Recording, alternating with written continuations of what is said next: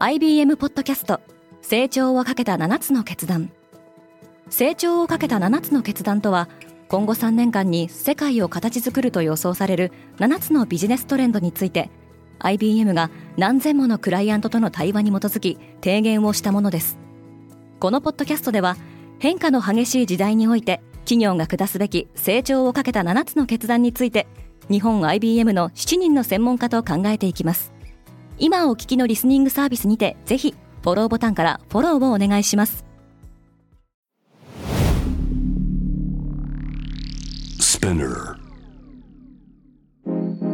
おはようございます。平野真由です。12月7日木曜日。世界で今起きていること。EU はファストファッションの取り締まりに乗り出しました。このポッドキャストデイリーブリーフでは世界で今まさに報じられた最新のニュースをいち早く声でお届けします。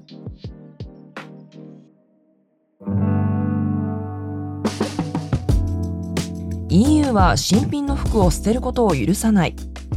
欧州委員会は大手の服飾メーカーに対し、売れ残った衣料品や靴の廃棄を禁じることを決めました。製品の持続可能性を高めることを目的としたエコデザイン指令の一環で、衣類に限らず環境負荷の高い製品全般について再利用やリサイクル、修理を促していく方針です。ファッション業界は環境負荷が特に高いことで知られており、特に最近は商品を低価格で大量販売するファストファッションブランドが増えたことで廃棄が大きな問題となっていました。EU 欧州連合の試算では域内で廃棄される服の量は1人当たり年間 12kg に上るほか、布地など衣料品の原料のリサイクル率はわずか1%にとどまっています。プーチンは COP28 もお構いなし。ロシアの大統領ウラジーミル・プーチンは6日、UAE アラブ首長国連邦とサウジアラビアを訪問しました。地元メディアによると、サウジアラビアの皇太子ムハンマド・ビン・サルマンとの会談では、石油取引などが話し合われるとされています。また7日にはプーチンはモスクワにとんぼ返りし、イランの大統領イブラーヒム・ライーシーとの会談に臨みます。近隣のドバイでは現在、国連の気候変動枠組み条約第28回締約国会議、いわゆる COP28 が開催されており、199の国と地域の代表が化石燃料の廃止に向けた話し合いをしています。Google の AI はマルチモーダル。Google は6日生成 AI 向けの大規模言語モデルジェミナイを発表しました。ジェミナイの特徴は文字だけでなく画像や音声動画など様々な情報に対応できるマルチモーダルで発表によると主要な指標の多くで OpenAI の GPT-4 を上回っているとされています。ジェミナイは用途に応じて3種類のモデルが公開される予定で2024年初めにもリリースされると発表されています。CEO のスンダー・ピチャイは同社の AI 開発の強みとして基礎技術に取り組みながらそれを即座にあらゆる製品に導入できることを挙げています。ピチャイは、ジェミナイは最終的に、Google の検索エンジンや Chrome ブラウザなどにも組み込まれていくと述べています。AI ウォッシングにご用心。アメリカの SEC 証券取引委員会委員長のゲイリー・ゲンスラーは、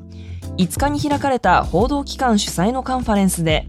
証券法は企業に完全でフェアで真実の情報開示を求めており、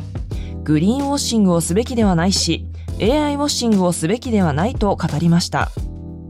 企業が消費者向け製品に関連して気候変動対策に取り組んでいるように見せかけるグリーンウォッシングが問題となっていますが AI ウォッシングは企業がマーケティングで自社製品に AI を活用していると謳いながら実際よりも機能を誇張していたり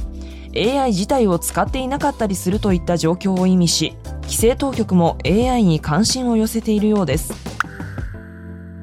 マクドナルドが宇宙人のスピンオフレストランを出店する。投資家向けプレゼンテーションで発表されたのは、過去の CM に登場するエイリアンにちなんで名付けられたレストラン、コスマックです。同店ではフレーバーレモネードやターメリックスパイスラテ、チュロスフラッペなどカスタマイズ可能なアイスドリンクを中心とした独自のメニューを提供する予定でテイクアウト需要の高まりに応えるためドライブスルーに焦点を当てていますまた年末までに世界で新たに数千のマクドナルド店舗をオープンさせる方針です。リスナーの皆さんいつも聞いていただきありがとうございます。ここでデイリーブリーフチームからのお願いです。デイリーブリーフを今後も継続してお届けするためには皆様のサポートが必要です。サポートしてくださる皆様には様々な特典もご用意しております。概要欄の URL より詳細の確認をお願いします。皆様のサポートお待ちしております。平野真由でした。今日も良い一日を。